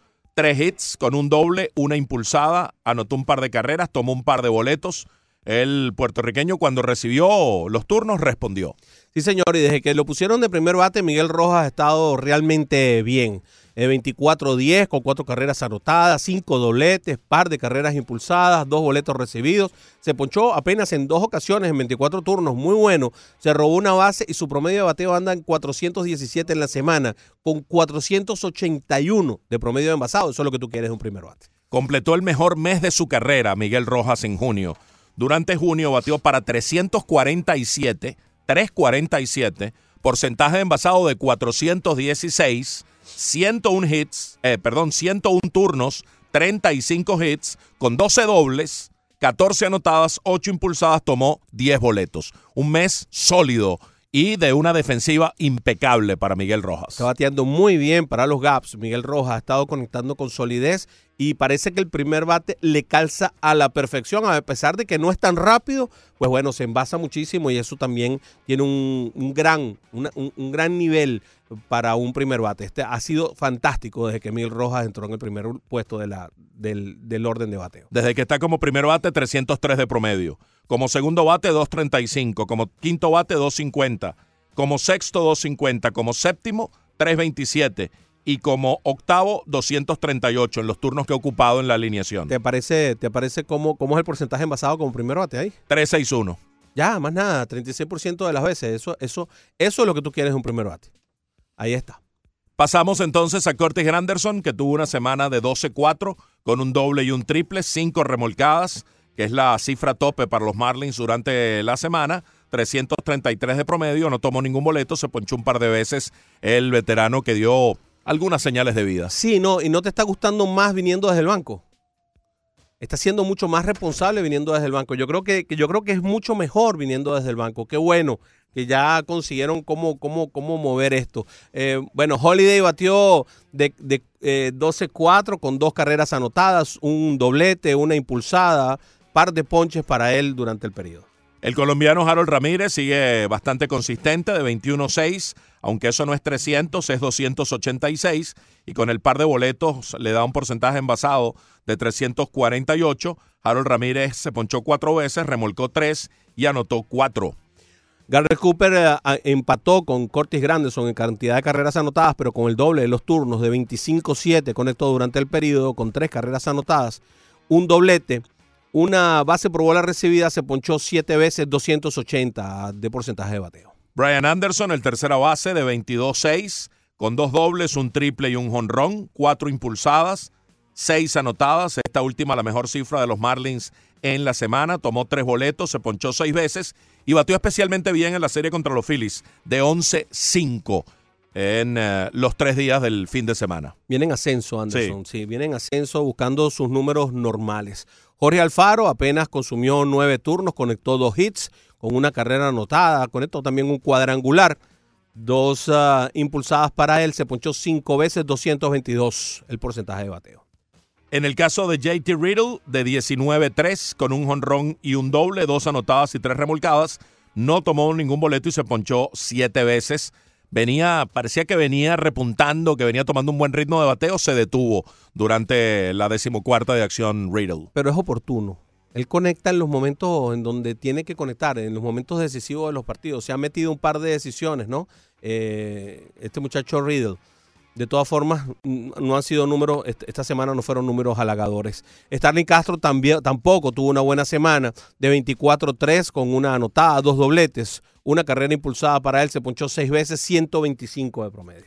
Neil Walker regresó frío de la lista de lesionados de 16-2, con tres anotadas, tres impulsadas, no obstante, de un jonrón que le dio sustancia a la vigorosa reacción de los Marlins en el séptimo inning del juego del sábado, cuando fabricaron seis carreras y allí le dieron la vuelta al partido para terminar ganándolo 9 a 6. Así que poco de 16-2, pero un batazo realmente importante durante la semana para el veterano Neil Walker, que batió para 125 en total. Y César Puello apenas consumió cinco turnos, no conectó de hit, pero empujó una y se punchó cuatro veces. No tiene porcentaje de bateo. Durante la semana reapareció Jorge Alfaro de la lista de conmoción.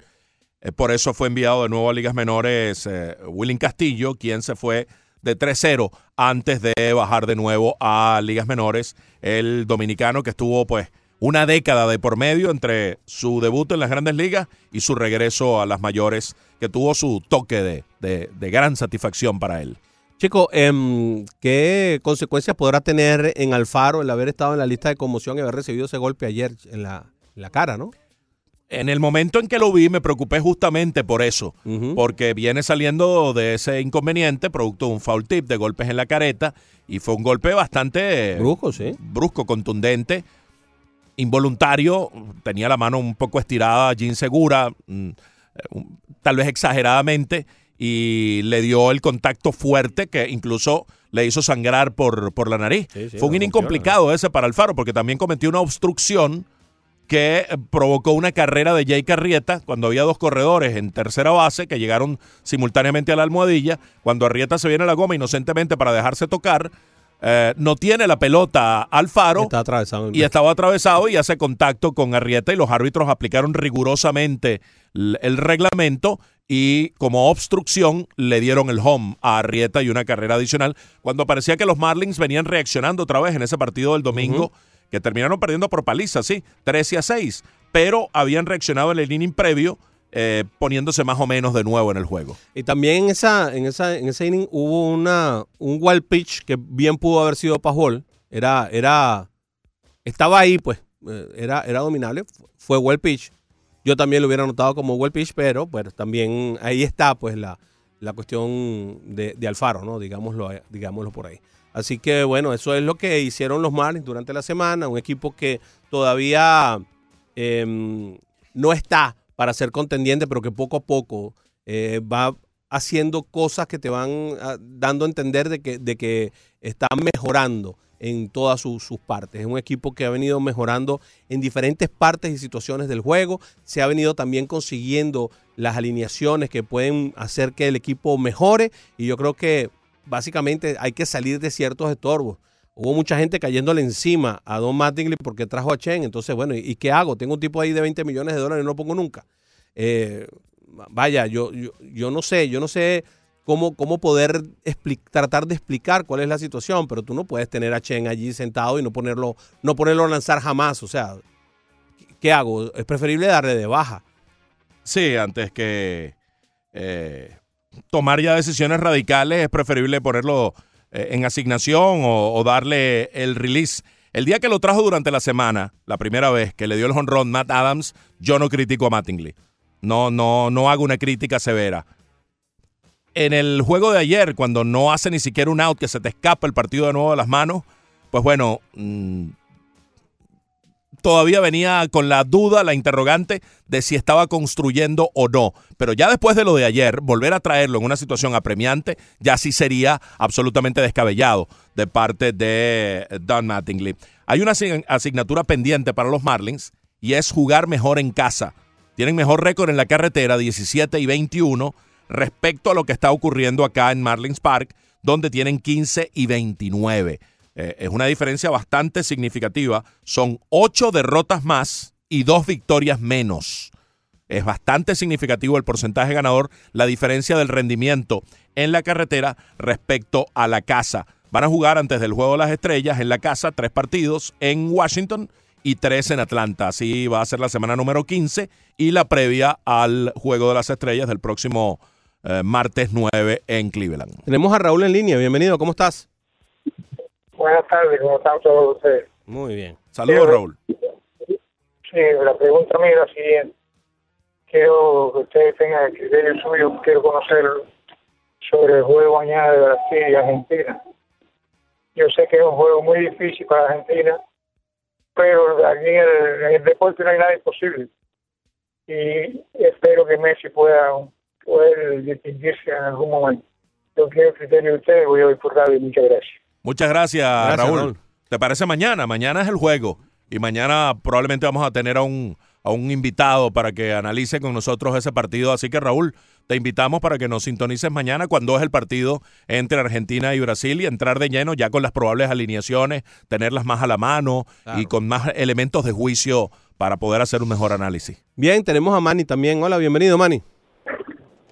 Buenas tardes, muchachos. Saludos. Este, siguiendo el tema este de, de Chen, eh, más allá de traerlo, Fernando, en una situación apremiante, más es dejarlo y dejarlo y dejarlo hasta que le hinchen la cara haciéndole cinco carreras, no tomando en cuenta que todavía estaba temprano el juego y que se podía remontar. Entonces, ya esta situación, creo yo que si no han hecho ya más nada hasta ahora, nos la vamos a aguantar hasta, hasta el último juego del, del último juego de la temporada. Entonces yo digo, ¿por qué no traer a este muchacho Quijada? ¿Por qué, darle, por qué no dar la confianza a Quijada antes que Chen, que ya sabemos que ya nos ha hecho, nos ha, queda- ha quedado mal en tantos partidos? Igualmente con el otro pitcher, igual con Conley.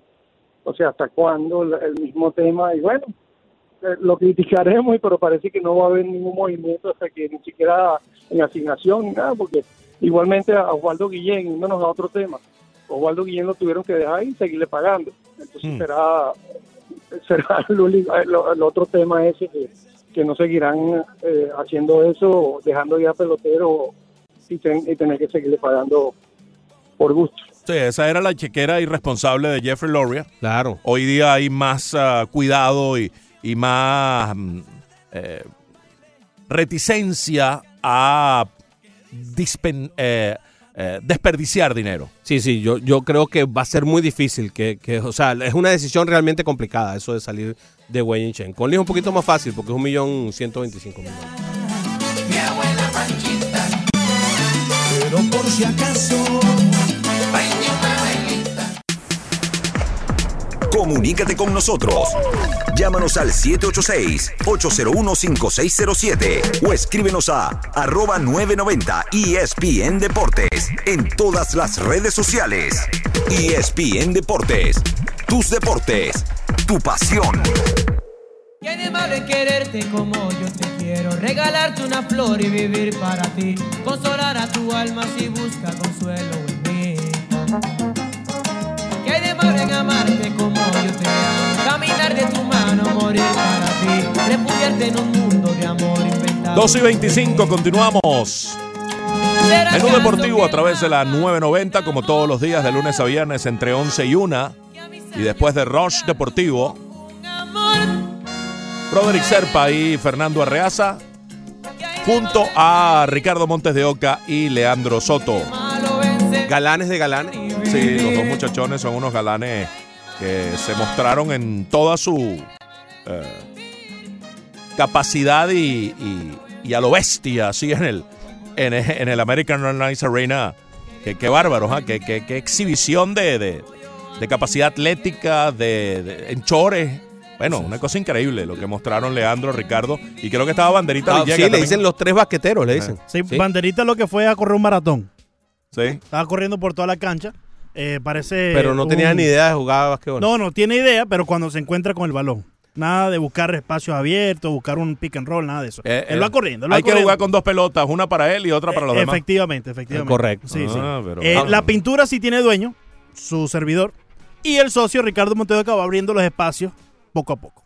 Yo lo que vi Leandro fue es que el dueño de la pintura. Yo hice Owner- los chocolate blanco. Pase, Owner of the paint. pase. White chocolate. Sí, sí. yo los estuve viendo, yo estuve viendo un Villa ratito y, me corriendo. di cuenta que el único que jugaba ahí era un tipo grande que estaba con ustedes y que estaba bastante frustrado con ustedes dos. No, nosotros estábamos No, frustrados no, con sí. él. ¿Por qué? Porque el tipo lo hacía Si todo. terminamos en 500, 2 y 2, bro. Sí, sí. Le Sí. ganamos a los socios de la U y le ganamos a Loco Ten. Ah, muy bien. Sí, sí, sí. Muy bien, muy bien. Muchas gracias. Muchas, Me- muchas me- gracias. Muchas gracias. Me- menos mal, menos mal. Eh, Yo hubiera, me hubiera gustado mucho haber ido a hacerles el video.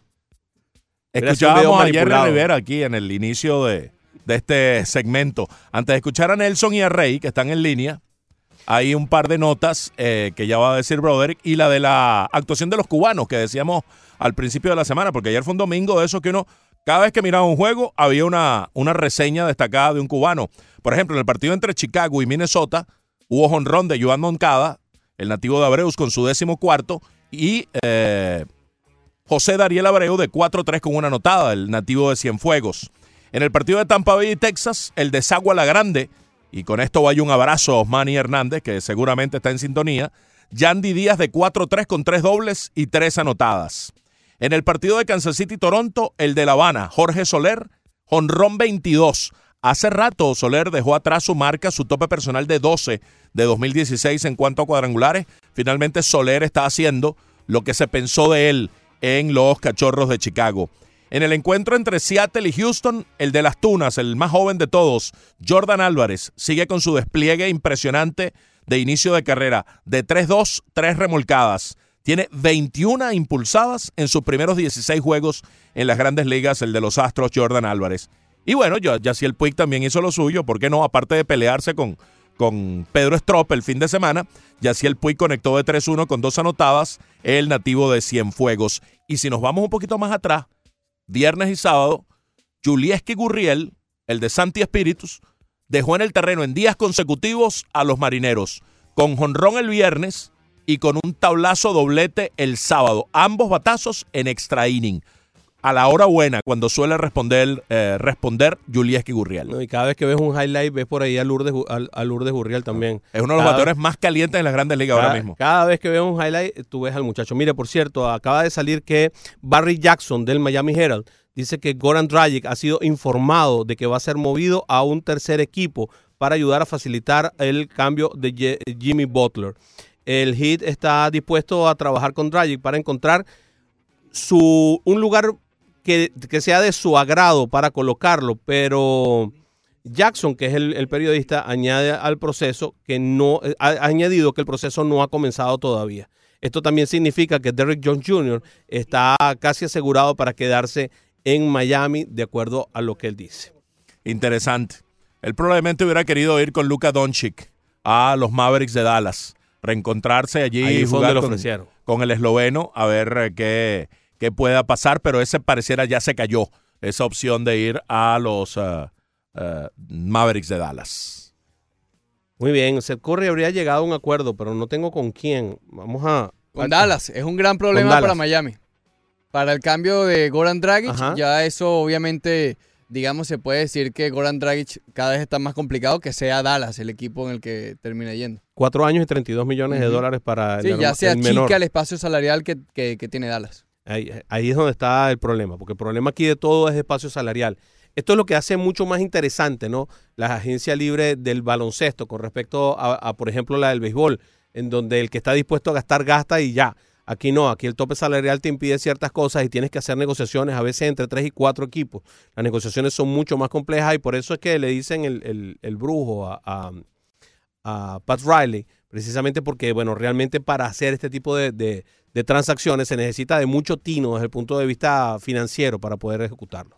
Aunque él mismo se entrampó con los últimos contratos que hizo, él pues puso una nómina poco flexible de la cual está tratando de salir ya consiguió el cambio por uh, Tyler Johnson el año pasado, allí descargó un poquitico de nómina, ya Josh Richardson pues es parte del cambalache en el cual llegaría Jimmy Butler, allí tienes, muestra otra vez su pegada, que todavía no ha perdido eh, esa capacidad uh, y, ese eh, veneno para mm, hacer transacciones, eh, Pat Riley, pero falta ajustar los detalles, los detalles alrededor para terminar de hacer las transacciones. Correctamente. Así que bueno, vamos a escuchar a nuestros oyentes, mi querido Fernando. Eh, Nelson, bienvenido. Bien, muchas eh, felicidades a todos y un abrazo. Igual, Nelson. Gracias. Oye, es inconcebible que un jugador que lleve tres meses en grandes ligas se le invite al derby de Jorrones como Guerrero Junior como tampoco entiendo que alguien que estuvo entre los tres aspirantes al equipo regular, como Gleyber Torres, no haya sido convocado al juego de las estrellas. Eh, estaría de acuerdo en ambas cosas. Pero bueno, Vladimir Guerrero Jr. llegó con fanfarria, es un muchacho con poder, en la práctica de bateo es un espectáculo. Eh, y a veces en el derby no quiere participar todo el mundo. Y si él genera atención mediática, pues eh, bienvenido al show, ¿no? Sí, ahora mismo están extendiendo invitaciones, créeme, que, que funciona así. En este momento están extendiendo invitaciones a una serie de peloteros y son muchos los que están diciendo que no. Em, están buscando a esos dos que faltan porque necesitan el sí del pelotero para poder ponerlo en, el listado y hay un montón de peloteros que te dicen, mira, en este momento no estoy en 100%, este, no estoy en el, en el juego de estrellas, como no estás en el juego de estrellas, te coge esos días para, para ir a visitar a la familia, son una serie de cosas. El pelotero que no está metido en el line-up del juego de estrellas normalmente eh, prefiere irse a, casa, ¿no? Eh, y compartir esos días con la familia. Hay una serie de pequeños detalles que están inmiscuidos en esto, además de que todavía existe el prurito de mucha gente que dice, no, me cambia el swing, termino perdiendo mi swing y no y no conecto, después no conecto igual, aunque eso eso tiene sus bemoles. Otros dicen que no. Y, bueno, Bueno, Bryce Harper el año pasado no solo ganó el show, el derby, puso una exhibición bárbara, sino que después batió 300 el resto del camino. Algunos les arregla el swing, hay algunos que creen que se los puede afectar. Eh, al final no se sabe a ciencia cierta, de acuerdo a cómo tomes el evento, si tiene un efecto u otro. Y lo que decía también Nelson de Gleyber Torres, sí, luce como una injusticia. Él estuvo entre los finalistas para su posición y al final ni siquiera está como reserva llama la atención al haber sido finalista que no esté como reserva, pero el diseño final del roster de 32 es complicado con los peloteros que deben ir de cada equipo, eh, la cantidad de pitchers que necesitas, esa escogencia específica de los equipos que no tienen un, un representante claro, Sí, eso- la posición que ocupa ese personaje en particular te limita. Pero todavía puede ocurrir que Gleyber vaya al juego con alguna deserción. Su papá estaba, Eusebio Torres, bastante, bastante afectado y dolido porque su muchacho. Pero ahora es que queda, si Eusebio nos está escuchando, que suele escuchar el programa, caramba, mira que tiene futuro Gleyber Torres para ir a unos cuantos juegos de estrella. Va a estar en algo más importante, que es la postemporada, casi con completa seguridad, y eso tiene mucha más relevancia, así que ni te preocupes. Eh, mira, em, Fernando, te quería, te quería, mm, con respecto a eso, te quería hacer eh, una, una consulta, ¿no? Te quería hacer una pregunta. Esta obligatoriedad de poner a un jugador de cada uno de los equipos no hace que, que los equipos o, o que se caiga en muchas más eh, injusticias. Por ejemplo, si tú te pones a comparar la labor de Sandy Alcántara con la labor, por ejemplo, de Miguel Rojas, Sí, probablemente debió ir Miguel Rojas o debió ir Garrett Cooper o o debió Garrett ir Cooper. Har- Harold Ramírez o Brian Anderson. Ciertamente la, la actuación de Anderson en números, comparando un pitcher con un, con un lanzador, pareciera mejor la de todos ellos que la de Sandy Alcántara. Pero lo que hacía falta era, un pitcher. Pero no debería ser el equipo el que escoja. Bueno, eso también. Entonces, pues, tú ponerse de acuerdo al final. no, no, escogiendo. todos cogen un shortstop y entonces todo se vuelve un lío, ¿no? Si todos Sí. cogen un segunda base, entonces todo Tiene que vuelve- haber ese criterio de una selección No, es muy- para muy terminar de armar ese roster de acuerdo a lo que eh, haga un balance de acuerdo a las posiciones para que el juego tenga resolución, porque aquel que terminó en un empate porque se acabaron los pitchers fue un, un escándalo. Pues bueno, necesitas muchos pitchers Mm. en, en el roster para que puedas disponer, porque no todos están susceptibles de lanzar ese día. Además. Entonces, eh, necesitas muchos lanzadores en el roster. Luis, bienvenido. Hey, hola, ¿cómo están? ¿Cómo está la cosa por ahí? ¿Qué tal, Luis? Aquí, por aquí, por Knoxville, aquí Tennessee. Oh, Oye, caramba. Chicos, usted- sí, Knoxville con K, no Nashville, la ciudad de, Ah, Knoxville, ok. de Baylor, no, ah, Knoxville, no. Ok. Oye, chicos, estaba viendo el juego ayer, no es que yo la tenga cogida con Madeline, compadre, de verdad, no la tenga cogida con él. Pero el juego ayer no estaba perdido, ni mucho menos, cuando él trajo a Chen. A Chen hay que traerlo con otras diferencias de carrera, o sea, para, ir, para, para darle juego, lo que dicen ustedes, para por lo menos justificar el salario. Pero es que, última, él, él no cambia eso, él, él, no sé, cuando él ve una diferencia de tres, cuatro carreras, dos carreras, mira lo que, lo, lo que pasó. Hicieron tres carreras después en el sexto, el séptimo, no recuerdo Sí. el juego se hubiera emparejado, ¿tú me entiendes? Entonces hace jugadas, como digo yo, en contra del béisbol, en contra de las lógicas. Eh, el equipo estaba espinado, habían dado como cuatro hits, hombre primera, viene el pitcher que no había lucido muy bien en el interior y lo deja batear para matar el inning. Eso no se hace, eso está escrito en el béisbol, compadre, tienes que cambiarlo y ya. Y, y, ¿sabes? Porque gente que está yendo al estadio, está viendo la pelota, pagando las entradas para ver, para que tú juegues tan mal. No sé si él está susceptible, está muy preocupado con Posada de arriba con, con este, con Jet, pero bueno, men, termina la, por lo menos termina la temporada esta, que yo pienso que sea la última, como debe ser. Bueno, los escucho por el radio y mucha felicidad de nuevo con el programa este. Gracias, Luis. ¿Qué nos tiene, Ricardo? El Miami Heat, según Adrian Wojnarowski, estaría enviando a Sam Whiteside a Portland por Mo Harkless. No, no, otra vez, otra vez, otra vez. No, otra vez no lo a decir. Hassan Whiteside a Portland. Bueno, ¿Esa es una risa de alegría o de qué? ¿Qué? No, no, no, me da mucha la risa cómo Ah. resolvió, cómo resolvió entonces, la, ¿y la porque la noticia es grande, ¿no? La noticia es salir de Hassan Whiteside es la gran noticia. Lograr salir de Hassan Whiteside, finalmente lo logró Pat Riley. ¿Ah? Listo, ahí está. Entonces ya esto ya dan las matemáticas completamente. Ahora sí, ahora da todo, ¿no? Ahora da para todo el mundo. Ahora sí da. Ahora Ya sí da. Entonces puede ser Jimmy Richardson Butler. con Bowler directamente. Richardson Butler. Y se queda Dragic. Correcto, se queda Dragic. Qué bueno. Y, y Derrick Jones Jr. y Olinick. Tener dos pilotos. Y le da espacio a Deballo ahora. Dragic te puede jugar posición Mm. 2 también. Winslow ha demostrado ser polivalente. Tienes un equipo flexible, un equipo polivalente. Me parece que es la, el cambio perfecto. este. Correcto. Creo que cambió no su opinión, No importa, no importa quién es ese. O sea, ya vamos a investigar quién es ese que llega de Portland. Mo Harkless. Fueron dos, Mo, Mo Haglers y ¿Cómo? Leonard. ¿Cambia su opinión Mo ahora, respecto a la encuesta? Tengo que saberlo para Rica, por favor. Repíteme la encuesta, por favor, eh, Ricardo. Ahí. La repito para, para el recap. No, no es necesario, perdón. Arroba 990 ESPN Deportes la pregunta. En medio de las transacciones que terminarían con la incorporación de Jimmy Butler a Miami, ¿cree usted que el Miami Heat terminará siendo un mejor equipo? Hasta ahora 51% sí, 49% no. Ahora voto que sí. Ya, ya no puedo hacerlo en el, pues, técnicamente, pero ahora sí creo que pasa a ser un mejor equipo con Jimmy Butler, quedándose con, con eh, Dragic, eh, dándole a Deballo los minutos. Eh, creo que la estructura ahora sí pasa a ser un equipo con mejor potencial ganador el Miami Heat. Sin duda. Para, eh, absoluta y claramente. ¿Me explico, Leandro? Maurice, Maurice Harkless es un small forward eh, que lanza a la derecha 7.7 puntos. Tuvo el año pasado con 1.2 asistencias. Y mm, jugó, tiene 25 años, jugó para el equipo de Portland. 7.7 puntos en total. Es un, para ver cómo lanza de 3, 27.5%. No es un lanzador de 3. Es un small forward que no, no tiene esa capacidad. Y el otro es eh, Meyer Lerner, que em, les doy los datos cuando regresemos, porque ya nos tenemos que ir, ¿verdad? Caminar de tu mano, morir para ti, en un. Así que te vas de mí por querer conocer otra forma de amar. Hoy me vas a dejar. Adiós. Que te vaya bien. Muy a propósito de la partida de Hassan Whiteside, es la canción que buscó Leandro para desearle lo mejor, que le vaya bien en Portland.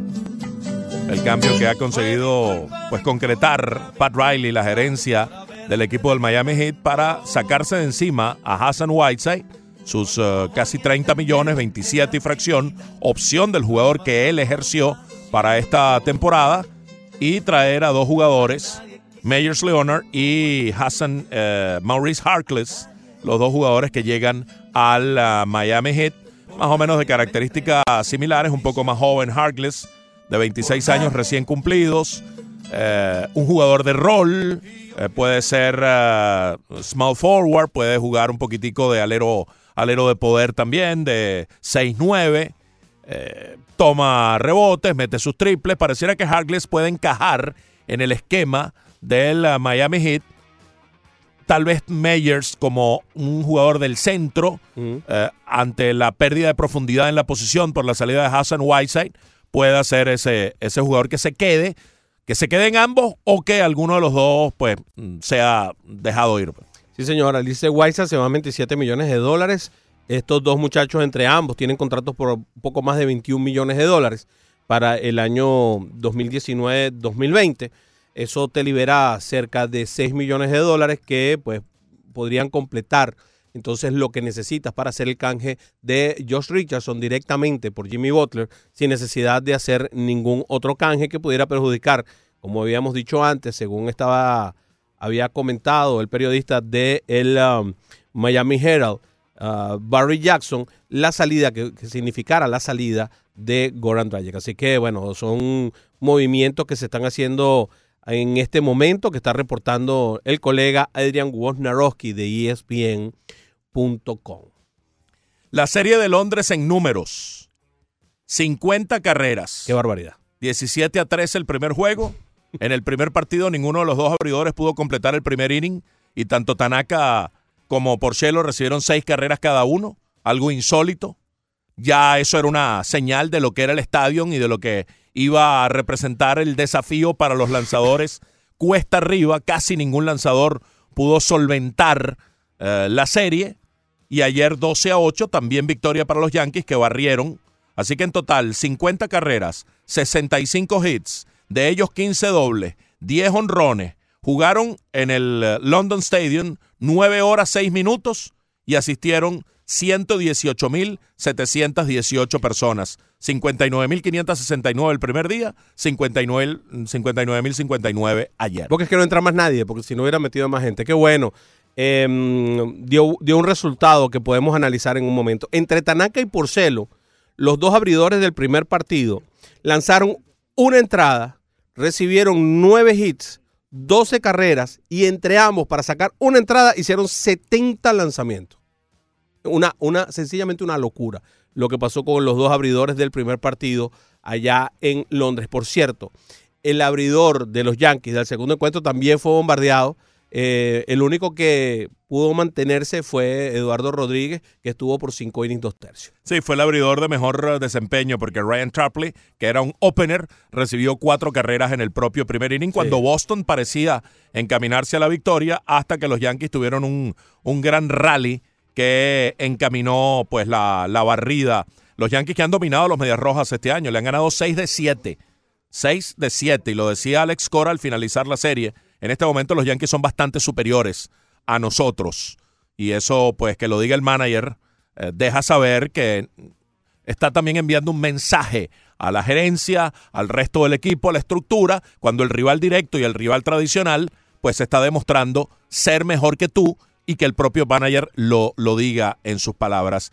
Ayer Gregorio, se, en el octavo inning, cuando ya parecía que con todo y ese carreraje se iba a terminar la racha de juegos consecutivos con jonrón, fue? Didi Gregorius la, la sacó. 31 juegos seguidos conectando jonrones, la racha récord que sigue extendiéndose. La mala noticia para los Yankees el fin de semana fue que Luis Severino tuvo otro setback, otra recaída. Él no quería hacerse un examen eh, de resonancia magnética porque le tiene miedo al cilindro y la verdad es sumamente incómodo. Sí, sí. Produce claustrofobia. Eh, Sobre todo cuando uno tiene peso físico como el de nosotros es más complicado todavía. O para un tipo tan grandote como él. Sí, es ancho de espalda. Yo eh, la, una sola vez en mi vida me tuve que meter en eso para un examen de resonancia magnética y tuve que hacer grandes esfuerzos para no pedir auxilio y que me sacaran repentinamente porque era un examen más o menos de una media hora. Y, tuve que hacer grandes esfuerzos. Me imagino por qué Severino pues es reacio a no querer hacérselo, pero por no querer hacérselo comenzó a lanzar y resulta que no ha curado lo suficiente como para reiniciar el programa de lanzamiento y una vez que sí le hicieron el examen y, y, el propio Brian Cashman reconoce que fue un error, que había que convencerlo para que se hiciera el examen, pues esa ausencia eh, generó el setback. Está en un 90% recuperado y el plan de lanzamiento tiene que comenzar cuando esté 100% recuperado. Correcto. Mientras que Pablo López sí va a empezar hoy su plan de lanzamiento por el equipo de los Marlins. Otro de los nuestros que está haciendo trabajo para volver eh, prontito, prontito, prontito. Ojalá que tenga la posibilidad de regresar Pablito López tan pronto como después del Juego de Estrellas. Ya todo el mundo está pensando en inmediatamente después del Juego de Estrellas para tomarse las cosas con un poco de calma. Es casi una semana lo que te libera el juego de estrellas desde el punto de vista eh, de partidos para poder tú también acomodarte, reacomodar la rotación, eh, que todo el mundo esté realmente listo, etcétera, etcétera. Podría pensarse en Pablo López que para finales de julio eh, podría estar retornando a, la acción. Sí, pero tiene que hacer trabajo en, ligas menores. Hablamos de fútbol un poquito, maestro. Le quería decir algo de Max Scherzer. Max Scherzer ayer lanzó otro juegazo y completó un mes de junio espectacular. 6 y 0 en junio con 1-0-0 de efectividad, 68 ponches en 15 en, en 45 innings. Y fue otro partido de Scherzer en el que poncha a 10 o más y no concede ningún boleto. Desde 1893, mm, desde que el montículo se puso a 60.6 pies del montículo hasta el home, eso ocurrió en 1893, no son muchos los eh, juegos de estas características, de 10 o más ponches y ningún boleto. Este fue el número 24 de Scherzer. Bueno, resulta que él está allí enredado con varios grandes. Randy Johnson tuvo 36 partidos así. Kurt Schilling tuvo 27. Clayton Kershaw, que está activo, tiene 22. Y el cohete Roger Clemens dejó 21. Scherzer tiene 24. Repito, 10 o más ponches, ningún boleto. Cuando se exhibe un dominio de esas características, ayer tuvo un juego de esos en su regreso a Detroit. Mañana, Fútbol. Bras- mañana Brasil ah, contra Argentina, 8 y 30 de la noche, transmisión por aquí, por ah, la 990 ESPN Deportes. Chile contra Perú el día miércoles también, 8 y 30 de la noche, en Copa Oro por nuestra hermana. Actualidad mm, Radio 1040 AM. Mañana a las 10 de la noche, Haití contra México. El miércoles a las 9, Jamaica contra Estados Unidos. ¿Qué, qué partido tan complicado el que le jugó Curazao a los Estados Unidos? Le enredó realmente la vida. Curazao tiene 160 mil habitantes, ¿sabía usted? Sí. Algo un poco más que Jayalía. Eh, Inglaterra contra Estados Unidos, mañana 3 de la tarde, Mundial Femenino. Esto va a ser un partido de pronóstico reservado. Este equipo inglés jugó un partidazo contra las noruegas. Estados Unidos viene de demostrar que es uno de los inmensos favoritos, 3 de la tarde. Y el miércoles, también a la misma hora, Holanda contra Suecia, el partido de las rubias. Eh, Suecia jugó muy bien contra Alemania, un partido bien interesante, bien duro para las suecas. Semifinales entonces de la Copa Mundial Femenina.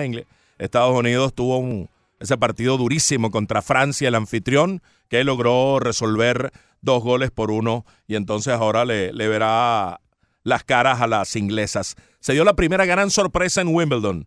Se va Alexander Zverev, el alemán que no termina de, de demostrar ese talento, sobre todo en los majors, siempre le pasa algo. Cayó ante Giri Veseli, un zurdo, un jugador zurdo que no ha tenido mayores resultados a favor el checo en su eh, carrera en el circuito de tenis. Le ganó a Zverev 4-6, 6-3, 6-2, 7-5 para dejar en el camino al alemán que era el sexto preclasificado. Eh, durante el fin de semana, o mejor dicho, ayer, España quedó campeona de el- la Euro eh, Sub-21. Con esto se convierte por quinta vez en campeón España de la categoría. Y esto es interesantísimo, Fernando, porque si bien estábamos hablando de que en España eh, ha habido un recambio, está España en, su, selección nacional no es la más brillante, pues bueno, estamos viendo que a nivel de las inferiores también está logrando campeonatos europeos, está manteniendo un buen nivel, lo cual quiere decir que el recambio viene y viene cargado. Eso es lo que nutre definitivamente la selección de, de mayores. Tenemos tiempo para Alberto y, y Rodolfo. Alberto, bienvenido.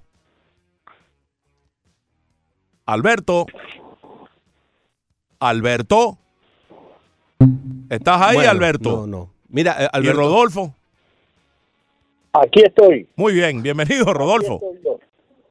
Mi hermano, gloria a Dios, aleluya. El Señor me escuchó para afuera, Guaysa, y ya salimos de esa. Ahora, ahora, ahora es con calma buscar cómo salir de Olini, eh, se sabe, poco a poco. Y yo creo que Dion Wader entra por el aro al ver que ya Whiteside no está.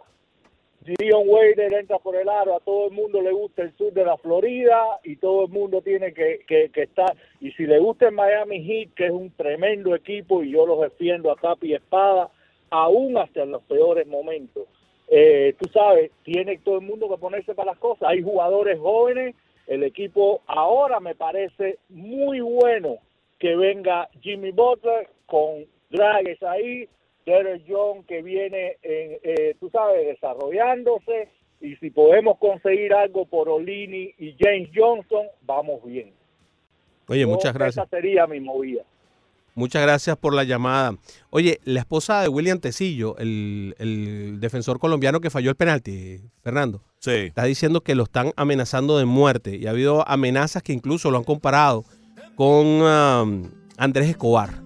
A quien asesinaron. A, a quien asesinaron, sí. Eh, Tecillo juega en México, en donde no hay tanta protección, hay que tener mucho cuidado con lo que pase en los próximos días, ojalá, y que, pues bueno, la- los organismos de seguridad de- de- de- del estado donde él esté tengan mucho cuidado con esto, pues esto es realmente delicado, estas amenazas de muerte. Ahora sí, nos tenemos que despedir. A Carlos Mena le presentamos excusas. Mañana te recibimos, Carlos, como siempre, eh, gustosos. eh, pero llega la hora de la despedida. Sí, señor. Diga adiós, Leandro. Adiós, Broderick. Mañana nos reencontramos en el Roche Deportivo. No te lo puedes perder. Seguro este señor va a tener muchas teorías conspirativas. Señor de las teorías conspirativas, ¿a qué hora empieza el juego hoy? ¿El jueguito? Y ahora, en tres minutos, comienza Ok. la trivia Actualidad Media Group. Vaya ingresando a la aplicación. Ah, ¿Qué tengo que Ingresa hacer? ahí, brother, rápidamente, si no, eh, Leandro nos pega. ¿Qué tengo que hacer? Eh, abre la aplicación Actualidad Media Group. Ajá. Esquina Eso, superior derecha, rayitas. Las rayitas. Después Realmente dado. nasty. ¿Dado? Le das al dado y ya. Rayitas dado y ya. Y yo Y les ya. deseo que tengan un juego y una tarde para dar. Grand Slam. me dices adiós, adiós, adiós, adiós.